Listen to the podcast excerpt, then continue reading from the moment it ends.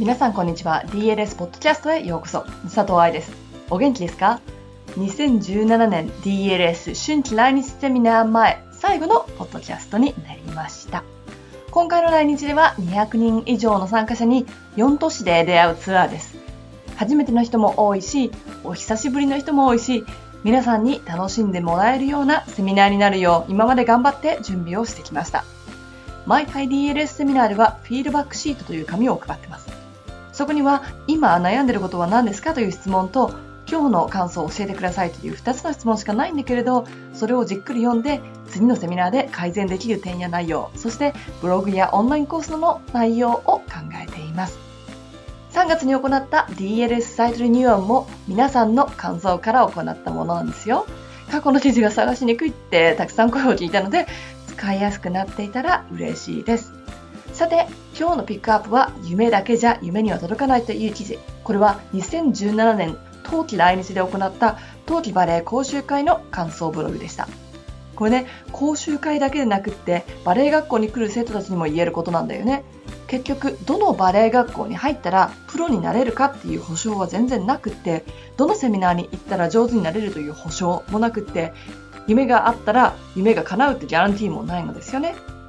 ということで本文です。夢だけじゃ夢には届かない。練習、先生の責任、赤裸々日記。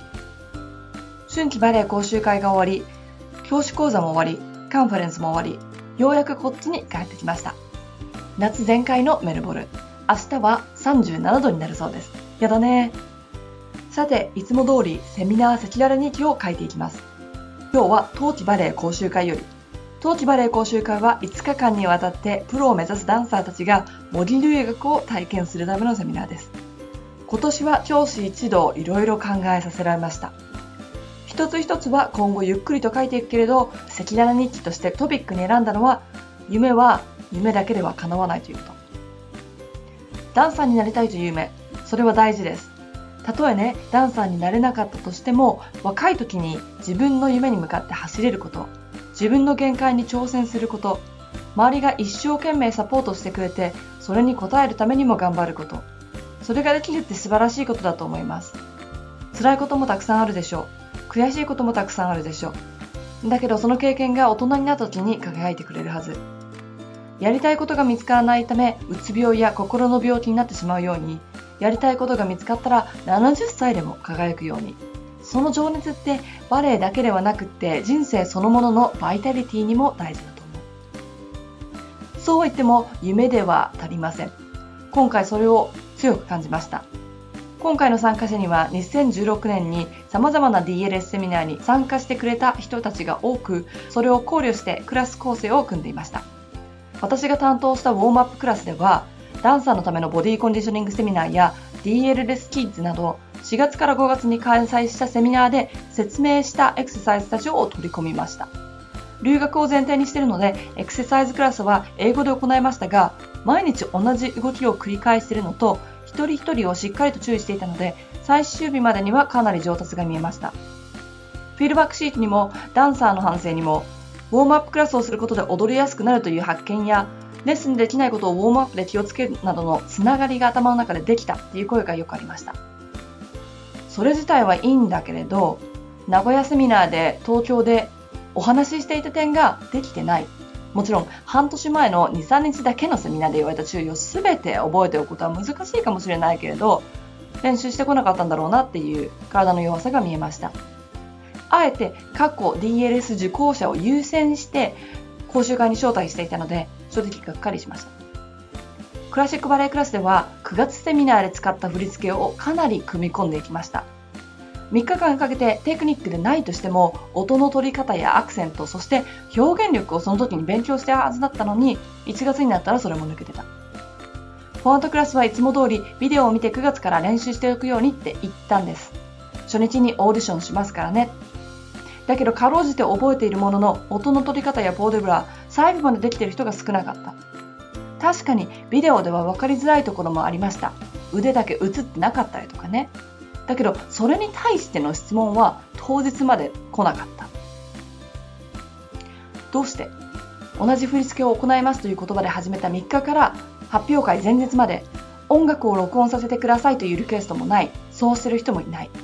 誰だってスマホを持っていてレッスン中に録音することだってできちゃったのに。参加者のために自習時間を作ってスタジオ費を払っていましたがその写真を見ても踊ってる子より座ってる子たちの方が多かった。確かに私は隣でクラスやってましたから見てないですけどね。他の講師の人はそのスタジオにいたし証拠の写真もあります。影の努力ってやつなんでしょうね。すぐに着替えて空き時間に練習してたのはいつも同じメンバーだけでした。もちろんその中で輝いてた子もいました。5日間で大きな上達が見えたり3日目でスイッチが入ったり将来性がある子たちにはそう伝え講師全員が驚くべき上達を見せた子には奨学金を出しました。DST シャツを買ってくださった皆さんどうもありがとうございました。DLS の講習会に来てくれた子たちはみんな同じような志があったはず。プロのダンサーになりたいっていう志ね。その中で上手な子たちをしっかりと研究したんだろうか。自分に足りないものを見つけたんだろうか。夢を叶えるためには努力が必要だって分かってくれたんだろうか。それともセミナーだけ受ければ勝手に上手になるとでも思ってるんだろうか。練習の量が見えたのも今回でした。別に毎日踊ることが練習の量を決めるわけじゃないです。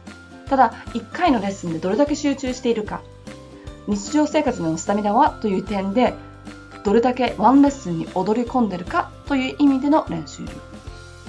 海外ですでに踊っている子たちも混ざっていたのでその子たちの踊りはコンシスタントでしたね。ということはやはり海外に行きたければそれだけ踊り込まなきゃダメってことだね。練習の量これは自主練でも注意されているところでも見えました。できなかったことを理解するだけではできるようにならないのよ。エクササイズを知ってるとやってるという記事でご紹介したけどレッスンも同じ。フォーデブラを間違えたら練習する。何度も何度も何度も体に入るまで練習する。自分が納得いくまで勉強する。たとえ慣れないポワントワークで足が痛くても連日のレッスンで疲れてても音を取りながらマーチングはできるしポーデブラの練習はできる。注意されたことを直さなかったら上手にはならないのよ。これは当たり前でしょ？今回人数と発表会のスペースの関係上様々なエリアで2グループに分けて進めました。だからね待ってる時っていう時間があったんですよ。その時に言われたことをやってることをぼーっと立ってる子。空き時間に友達と確認してる子。もしくは大声でおしゃべりばっかしてる子。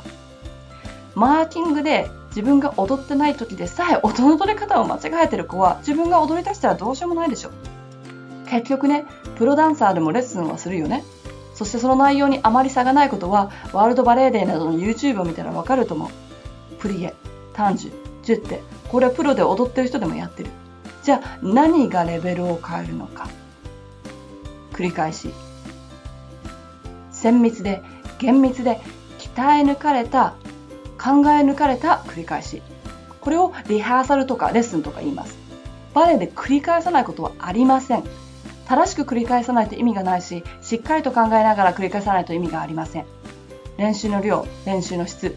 別に1日5時間踊れって言ってるわけでもなくグランバールシャを繰り返せって言ってるわけでもなく。ただ練習をしなければ誰も上手にはなりません。今回大きく見えた一つは指導者の責任でした。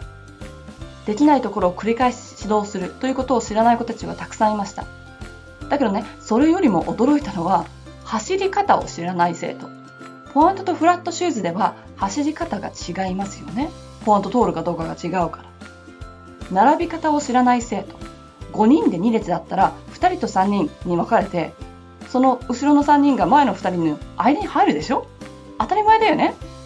スタジオでのマナーを知らない生徒。踊ってる子たちの前は走んないでしょ。バーに寄りかかって話を聞かないでしょ。忘れ物しないでしょ。ポーデブラを知らない子。どんな動きでも通る道はクラシックバレエでは決まってます。特にブラバーと腕の一番ポジションの通過ができない人の多いこと。テクニックスタジオのサイズレベルと関係なくバレエをやってたら大人バレリーナさんでさえ知ってなければいけない部分をプロを目指している子たちが知らなくって。おかげでテクニックの練習の前にこのような基本的な部分に時間を割かなければいけなくなりました。並び方。前と後ろの列の入れ替わり。こんなこと講習会でやるレベルじゃありません。小さい頃にスタジオで習ってるはずだしなんちゃってバレエでもやってます。確かにスタジオ経営、指導、家族の世話、そういうの全部やるのは大変です。だけどね、上で挙げた部分はバレエ解剖学とかそういうレベルでもなく、プロを目指す子たちのための難易度の高いレッスンでもなく、基本でしょ？通りで今回のセミナーの後参加者の子たちがスタジオを辞めたいんですけどと質問してきた理由が分かりました。まあスタジオを辞めたからといって上手になれるわけじゃありませんが基本的な部分は教えてもらわなきゃわかんないのでね。2017年最初のブログは辛口で始まりましたがバレエをやってたらプロじゃなくても考えてほしいところです。いかがでしたか？新学期新しいクラスでレッスンを始めた人たちも新しい先生のクラスになった人たちも今日このブログでお話ししたようなことを考えてレッスンに参加してくださいね。ということで今回この記事をあえてピックアップしてみました。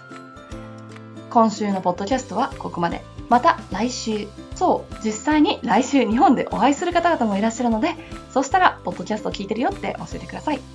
日本かオンエアでお会いしましょう。ハッピーランシング佐藤愛でした。